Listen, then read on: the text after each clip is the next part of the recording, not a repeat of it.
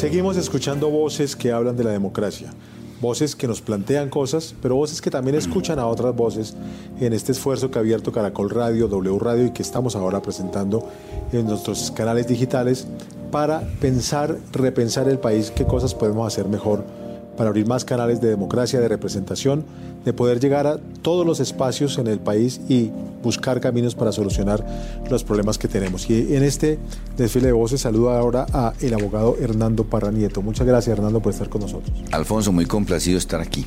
Hernando Parra es el rector de la Universidad Externado de Colombia y por eso me es muy interesante escuchar en este ambiente de democracia, de los desafíos de la democracia, como se le llama a este evento. Desde la academia, doctor Parra, ¿usted qué ve? ¿Cuál es el desafío más importante que tenemos que resolver cuando estamos a meses de elecciones? Alfonso, el desafío más importante que tenemos los colombianos y específicamente también los académicos es formar verdaderos ciudadanos. Creo que el papel de las universidades en estos desafíos que presenta nuestra democracia hoy es no solamente el de estructurar profesionales o tecnólogos, sino ante todo formar ciudadanía. Y formar ciudadanía significa que también le entreguemos a la sociedad personas capaces de decidir, personas capaces de participar en la democracia, de ejercer democracia. Eso no es sencillo. Tenemos que capacitar, tenemos que llevar a que la practiquemos y que la ejerzamos bien, con ética, con compromiso y sobre todo con responsabilidad por nuestro propio país. Como estamos en un espacio de escucha y de lanzar ideas, quiero que avancemos por ese camino. Que concretamente en una universidad, concretamente en el externado, que es lo que usted regenta, ¿Qué tipo de actividades pueden cambiar o pueden hacerse para formar ciudadanía en ese sentido que nos está planteando? El externado está viviendo en este momento una etapa grande de transformación. Estamos viviendo un cambio en el gobierno universitario. Y ese cambio en el gobierno universitario tiene que ver con la participación de profesores y estudiantes en las grandes decisiones de la universidad participación en la elección de rector. Yo fui elegido por una consulta a profesores estudiantes, pero también estamos llevando esas consultas para elegir decanos.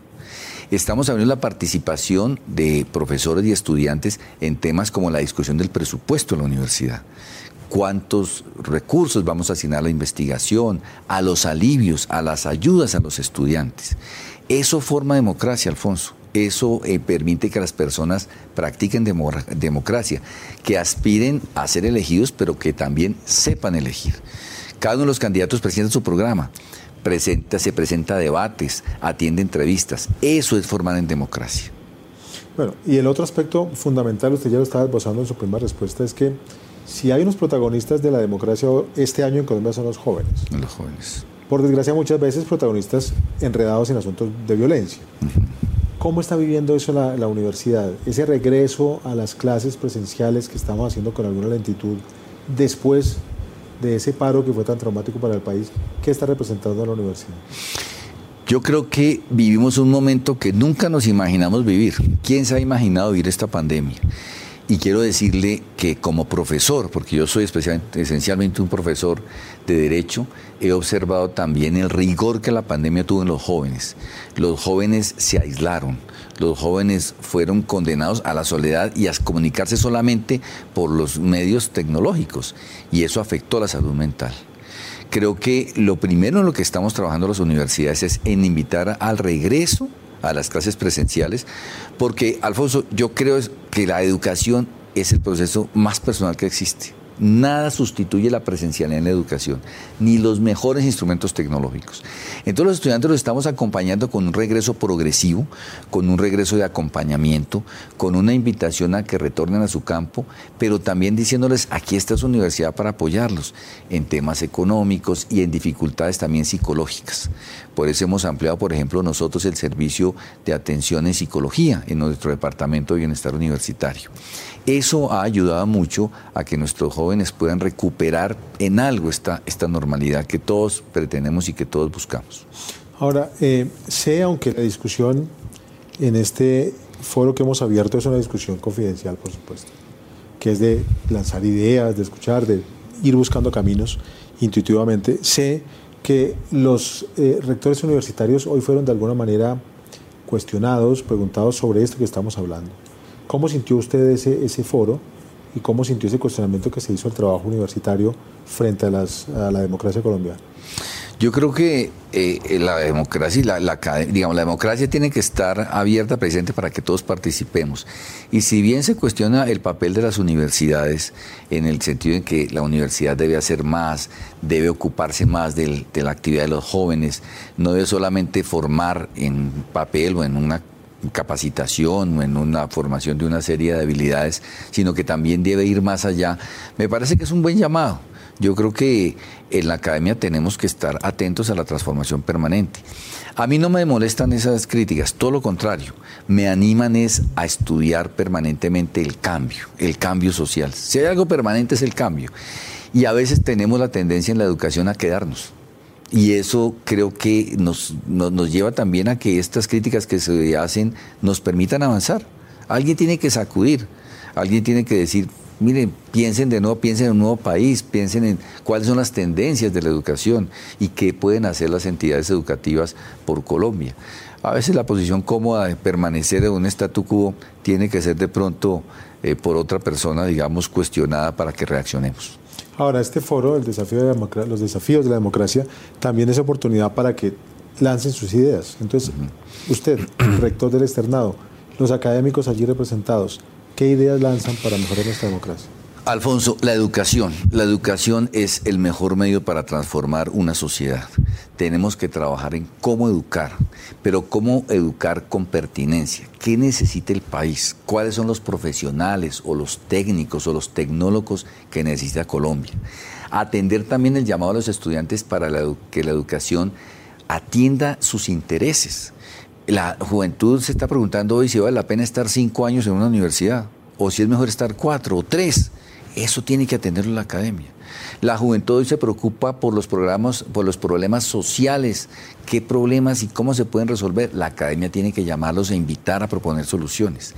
Pero ante todo, yo creo que el papel de la academia de las universidades es decir a los estudiantes, el camino no es destruir, el camino es construir sobre lo que tenemos.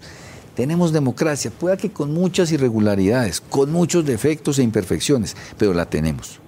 Nuestra obligación como docentes, como profesores, es llevar a que esos estudiantes construyan sobre lo que se ha edificado en el país.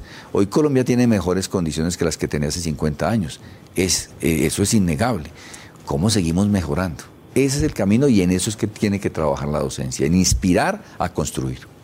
Y el externado quizás sea una de las entidades educativas que más tradición en Colombia tienen y más se ha ligado con los procesos democráticos. De constituciones antiguas, centenarias, de la Constitución del 91 y de, normas que hoy nos rigen. Eh, ¿Hay algún trabajo interno en el externado pensando en nuestra Constitución, pensando en nuestras leyes eh, de juego democrática? Sí, Alfonso, sobre eso trabajamos permanentemente. Tenemos observatorios, centros de pensamiento. Acabamos de terminar una investigación muy interesante con un foro que se desarrolló en el día de ayer sobre cuál es el estado del pliego de peticiones que el Comité de Paro presentó al Gobierno Nacional en noviembre del año 2019. Un debate interesantísimo, participaron tanto funcionarios del gobierno como también miembros de diferentes sectores sociales analizando esto. 26 investigadores, profesores de nuestra universidad, se dieron a la tarea de poder hacer un resumen y una síntesis de qué es lo que estaba pasando. Y producto de ese trabajo va a ser la publicación de un importante libro. Ayer hicimos ese debate y ahora vamos a trabajar también en el tema de analizar los proyectos de ley, específicamente los 10 proyectos de ley que el Comité del Paro ha presentado al Congreso de la República. Vamos a hacer también un trabajo académico. La academia es neutra la academia es el lugar para discutir sobre todos estos aspectos sin matices políticos, ni sin extremos, ni sin controversias profundas, simplemente para analizar desde ese campo de la neutralidad que es la academia. Y en este, en este momento y en este espacio, con todo lo que hemos hablado que ha pasado este año, lo de los costos, ¿cómo lo van a manejar? ¿Van a seguir creciendo las matrículas de lo que tanto se han quejado los jóvenes? Pues la situación para las universidades no ha sido fácil. Muchas de ellas registran déficit eh, el externado no es ajeno a esa situación, déficit que se agudizó por los alivios, por los descuentos y naturalmente por una política de eh, mucha, digamos, sensibilidad en el tema de aumento de matrículas, de ser muy sensible a la situación que están atravesando los jóvenes y las familias colombianas. Tenemos que preservar también los patrimonios de las universidades y hacerlas sostenibles. Entonces, vamos a trabajar y ya lo estamos haciendo en el externado, por ejemplo, y seguramente otras universidades también, en unos aumentos graduales de matrícula. Nosotros en principio, por ejemplo, Alfonso, hemos empezado para pregrado por aumentar por solamente el valor de la inflación. Y progresivamente, a medida que las condiciones del país mejoren y la reactivación económica sea una realidad, podremos ir también aumentando ese margen. Lo digo infortunadamente tenemos que hacerlo para hacer sostenibles nuestras casas de estudio. Hernando Parra, muchas gracias por estar en estos espacios de Caracol Radio. Alfonso, muy complacido y gracias por la invitación. Escuchamos la voz de Hernando Parra Nieto, el rector de la Universidad Externado de Colombia, y hemos escuchado con de otras personas que participan y seguirán participando en los desafíos de la democracia. El espacio abierto por Caracol Radio y W Radio para repensar el país, para buscar caminos que nos permitan hacer una Colombia mejor. Muchas gracias a todos.